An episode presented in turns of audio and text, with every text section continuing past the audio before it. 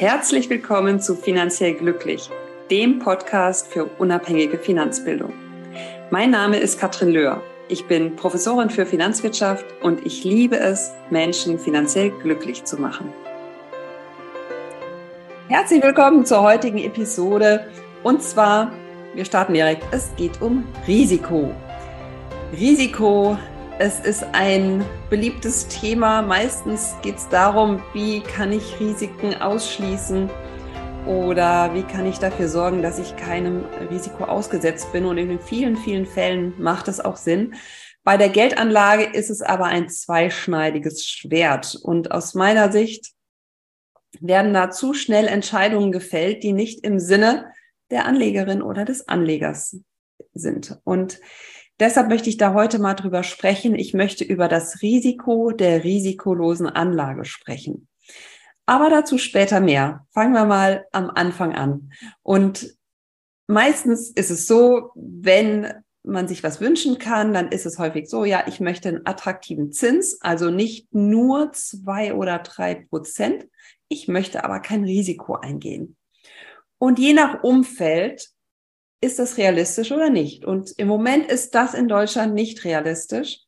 Zins ist ja auch immer relativ. Es gibt nicht den Zins. Zins hat was damit zu tun, wie lange die Laufzeit ist, in welcher Währung sie ist. Und ähm, wenn wir jetzt nach Deutschland schauen, äh, Währungsraum Euro und ähm, wir schauen auf eine risikolose Anlage, was auch immer das sein mag, in dem Sinne, dass ich mir ja zumindest ziemlich sicher sein kann, dass ich das Geld wiedersehe, wenn ich es auf die Bank bringe, in ein ganz normales äh, Tagesgeldkonto einzahle, dann kann ich bei Direktbanken im Moment durchaus ja so 2,3 Prozent bekommen, 2,1 Prozent, 2 Prozent. Ähm, das ist zumindest jetzt Stand heute so etwas, was realistisch ist. Das ist meistens für ein paar Monate begrenzt und sind auch vielleicht dann so Marketingaktionen. Aber ähm, da kann ich mir sicher sein, wenn ich darauf achte, dass ich es bei einer Bank mache, die dem Einlagensicherungsfonds angehört, dass mein Geld bis 100.000 Euro abgesichert ist. So, und dann habe ich eine risikolose Anlage und habe einen Zins, sagen wir einfach von zwei Prozent. So, ich kann gleich schon mal dazu sagen, ähm, bei der Hausbank gibt es das häufig nicht. Ja, also da gerne auch mal reinschauen. Da werden dann wie ganz positive Briefe geschrieben noch, ne, oldschool. Und dann wird dann gesagt, hier, wir können wieder Zinsen zahlen. Wenn man dann genau hinschaut, dann sind das irgendwie trotzdem 0,x Zinsen. Also wenn es um größere Summen geht, dann macht es Sinn, mal links und rechts zu schauen. Ähm, eine Bank zu wechseln ist kein Fremdgehen, keine Sorge, ja. Und äh, dennoch sehen die meisten Leute es so und äh, ja, der Ehepartner wird schneller gewechselt als die Bank. So, einen geflügelten Spruch. Also da kann man das durchaus ähm, mal ein bisschen flexibel handhaben, wenn man dafür sich den besten Zins rausholen möchte. Jetzt ist aber die Frage, ob es überhaupt für jede, für jeden Sinn macht, risikolos anzulegen. Und ihr wisst, äh, wenn ihr mich kennt, dann stehe ich natürlich äh, komplett dahinter, wenn es um die eiserne Reserve geht. Das sollte risikolos sein in dem Sinne, es sollte täglich verfügbar sein. Ähm, es sollte letztlich keine Marktschwankungen ausgesetzt sein. Und Je nach Situation können das mal zwei, drei Monatsgehälter sein, es können auch sechs Monatsgehälter sein. Das hat damit zu tun, wie groß ist die Familie, wie viel Autos gibt's, seid ihr verbeamtet oder seid ihr Unternehmerin, Unternehmer, habt ihr vermietete Immobilien und so weiter und so fort. Und dann kommt natürlich da auch noch eine ja, äh, individuelle Komponente mit hinzu. So, und äh, wenn ich jetzt aber lieber Kapital aufbauen möchte und es geht mir gar nicht darum, meine eiserne Reserve jetzt zumindest einigermaßen sinnvoll anzulegen, ähm, dann komme ich da schon sehr an meine Grenzen. Denn ähm, ja, ihr kennt wahrscheinlich die Inflationsrate. Im Januar war die wieder über 8 Prozent, bei über 8 Prozent. Also das ist schon nochmal eine Ansage. Äh, für 22 war sie bei knapp 8 Prozent. Es ist, wird durchaus davon ausgegangen, dass sie jetzt sich irgendwann auch wieder ähm, mal äh, sozusagen in Richtung niedrigere Werte annähert. Aber im Moment kann davon noch keine Rede sein. Und das bedeutet ganz klar, dass man mit einer risikolosen Anlage sehr weit davon ist, Geld oder Kapital aufzubauen. Im Gegenteil, ich verbrenne da Geld. Es ist eine Entwertung, denn ich habe einen negativen Realzins. Das bedeutet, die ähm, der Zins von zwei Prozent minus eine Inflationsrate von acht Prozent ergibt einen negativen Realzins von minus sechs Prozent. Sprich, die Konsumgüter werden teurer und ähm, mein Zins reicht da leider nicht, das auszugleichen. Und ähm, das ist für mich das Risiko der risikolosen Rendite. Klar, ich habe keine Schwankung, ich habe aber auf der realen Ebene, also nach Inflationsrate, habe ich einen sicheren Verlust. So, also das kann man sich zu überlegen, ob man das sinnvoll findet ähm, und ob es da nicht lieber Sinn macht, dann zu schauen, was kann ich denn in Richtung Risiko dadurch verändern? Denn es gibt einen grundlegenden Zusammenhang in der Finanz Wirtschaft und das ist Risiko und Rendite. Das ist etwas, was wirklich in Stein gemeißelt ist. Diese beiden Größen gehören zusammen. Warum? Weil wir ja alle am Markt agieren und ähm, wir alle treffen Entscheidungen, wo wir denken, dass etwas sinnvoll ist. Und wenn etwas ähm, zu einem bestimmten Preis angeboten wird und daraus kann ich eine Rendite erzielen, dann würde ich das ähm, ja im Grunde nur dann machen, wenn ich damit ähm, ja eine, einen Vorteil sehe. Sprich, wenn jetzt entsprechend etwas viel zu günstig am Markt angeboten werden würde, dann würden sich alle draufstürzen und dann würde sich der Preis angleichen und dann wäre die sogenannte Überrendite weg. Und so ähnlich, klar, das ist, äh, wir wissen, alle wissen, Finanzwirtschaft ähm, arbeitet mit Modellen, Modellen liegen Annahmen zugrunde. Annahmen sind häufig nicht immer oder sind häufig realitätsfern. Das ist äh, tatsächlich in der Finanzwirtschaft auch so. Dennoch den Zusammenhang Risiko und Rendite, den kann man sich sehr, sehr gut merken. Und den kann man auch immer wieder ähm, sich in Erinnerung rufen, wenn ein Geschäft zu gut sein soll. Ja, dass man sich wirklich überlegt, warum machen das nicht andere? Warum habe ich da anscheinend irgendwie eine Rendite, die möglicherweise nicht ähm, das Risiko mit sich bringt, ähm, was eigentlich äh, fair wäre. Und meistens gibt es eine Antra Antwort drauf, denn meistens ist das äh, Risiko doch da irgendwie mit ähm, involviert und ähm, es gibt in der Finanzwirtschaft einfach kein Free Lunch. There is no Free Lunch. Ist so auch so ein geflügelter Spruch. Das bedeutet, es gibt kein gratis Mittagessen. Ähm, wenn man denkt, man sieht da irgendwas, wo man umsonst eine Rendite abschöpfen kann, hm, lieber genau hinschauen. In der Regel ist das nicht so. So, und wenn ich jetzt Vermögen aufbauen möchte, dann sollte ich mich mit dem Thema Risiko auseinandersetzen. Und es gibt zwei Arten von Risiken.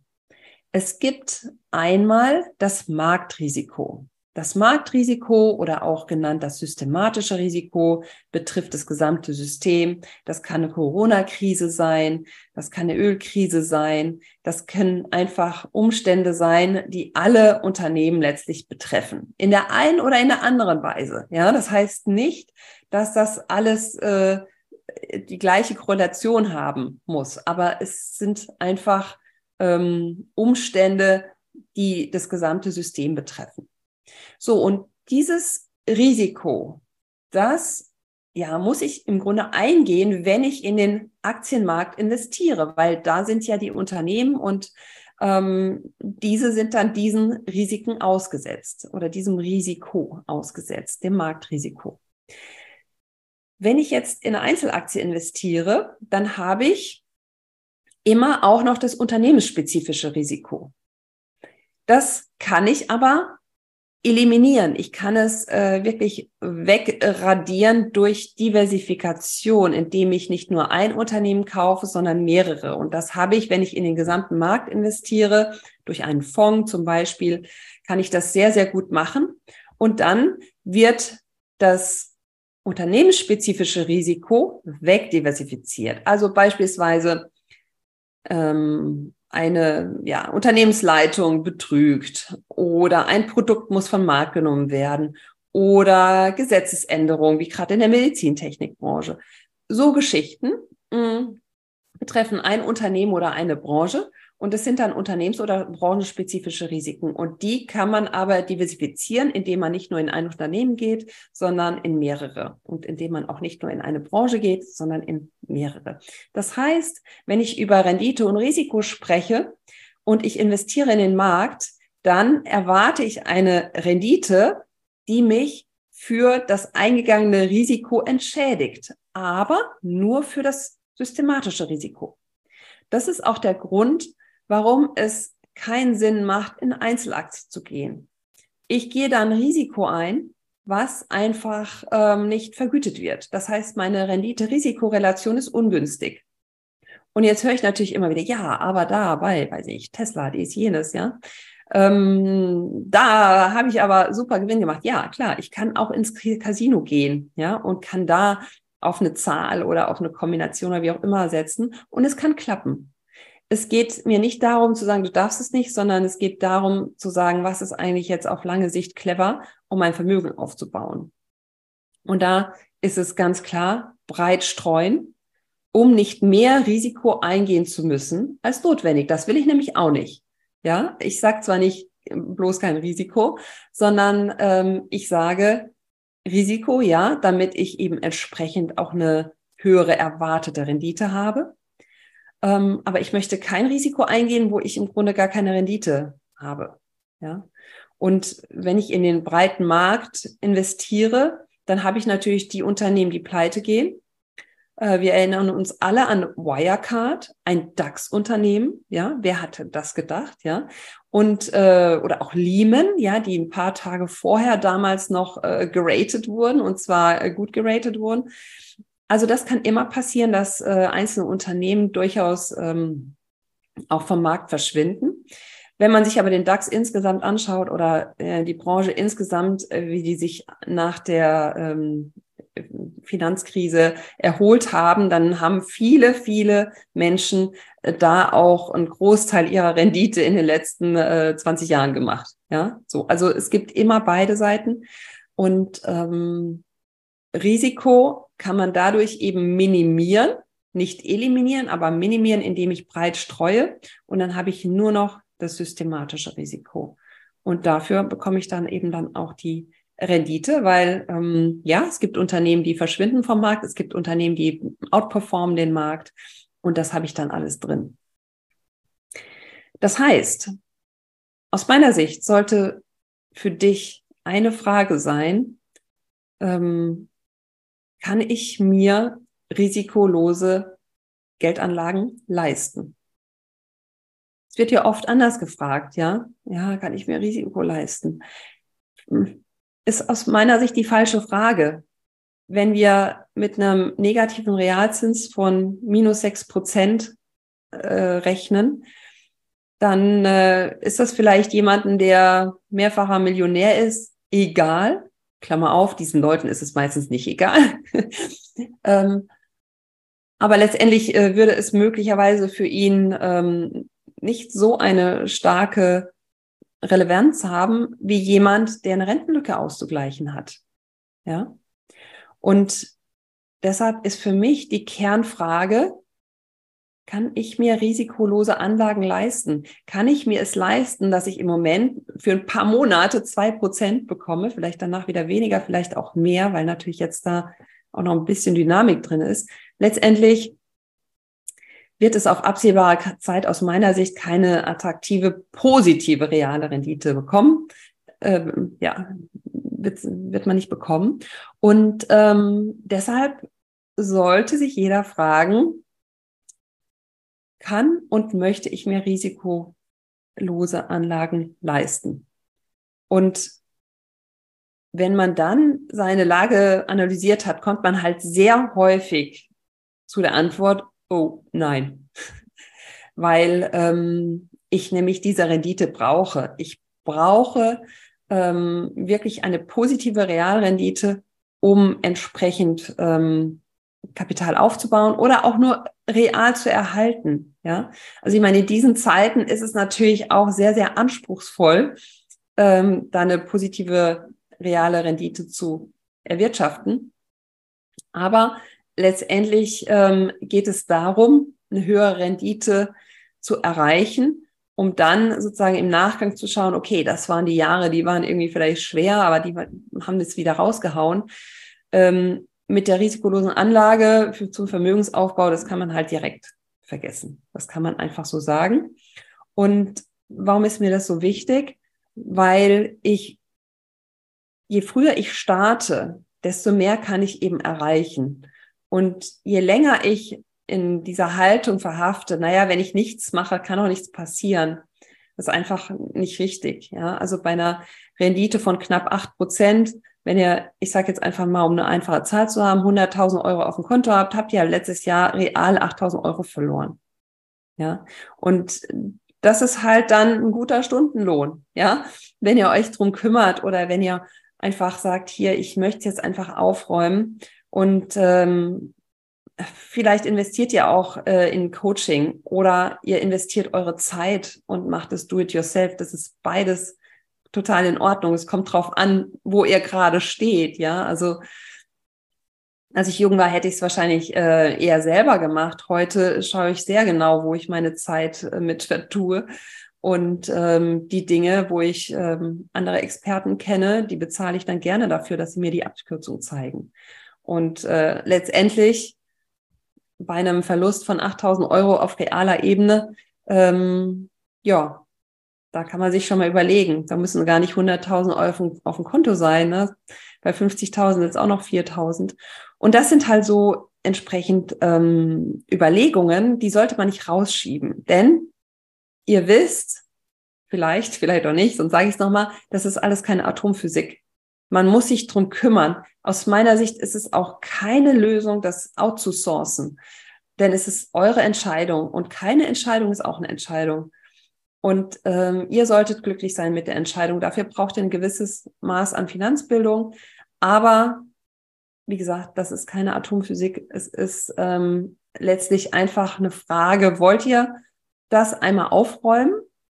Und ähm, was kostet mich eigentlich der Spaß, wenn ich sage, nö, ich ignoriere es, ja. Und äh, dann ist es auch nicht schlecht, mal einen vierstelligen Stundenlohn zu haben, ist da auch nicht schlecht, Stundensatz ähm, von, ja, paar tausend Euro. Und äh, vor allen Dingen dieser Stundensatz, der wird ja möglicherweise immer höher, weil wenn ihr es einmal eingerichtet habt, dann läuft es ja für die nächste Zeit. Deshalb hoffe ich, ihr überdenkt nochmal eure Sicht der Dinge zum Thema Risiko. Und äh, ja, ich freue mich, wenn ihr euch ähm, dazu aufrafft, das nochmal zu analysieren. Und ich wünsche euch viel Spaß ähm, bei eurer Geldanlage und dabei alles rauszuholen, was an positiver Realrendite im Moment so geht. Viel Spaß dabei. Bis bald. Ciao.